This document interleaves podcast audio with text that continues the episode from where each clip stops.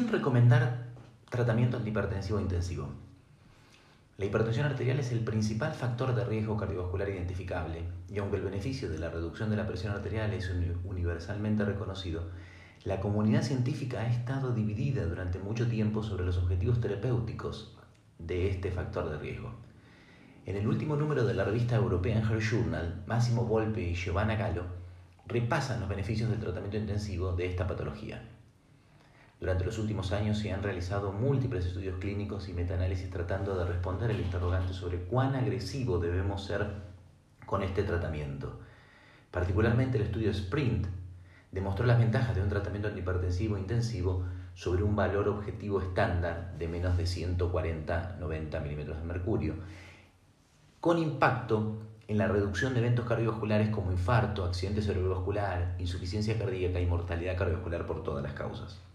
Partiendo de estos resultados, las guías internacionales revisaron en los últimos años los objetivos terapéuticos planteados, recomendando ir hacia valores más cercanos a 130-80 milímetros de mercurio para la gran mayoría de los pacientes, sugiriendo una reducción de este objetivo incluso en ancianos. A su vez, se ha demostrado que una instauración temprana del tratamiento antihipertensivo se asocia con un alcance más rápido de los objetivos recomendados, con los consiguientes beneficios en términos de reducción de la incidencia de eventos cardiovasculares. En relación al tipo de tratamiento administrado, múltiples trabajos muestran que la utilización de terapia combinada con dos o más medicamentos principalmente en una sola configuración de comprimido, son superiores en alcanzar los objetivos terapéuticos recomendados. Esta es la razón por la cual esta estrategia es fuertemente apoyada por la Sociedad Europea de Cardiología, específicamente recomendando el uso de inhibidores del sistema renina-angiotensina-aldosterona y ECA o ARA2 en combinación con antagonistas cálcicos y o diuréticos tiacídicos, con la opción de agregar antagonistas de los receptores del mineral corticoide cuando no se ha alcanzado un control adecuado de la presión arterial.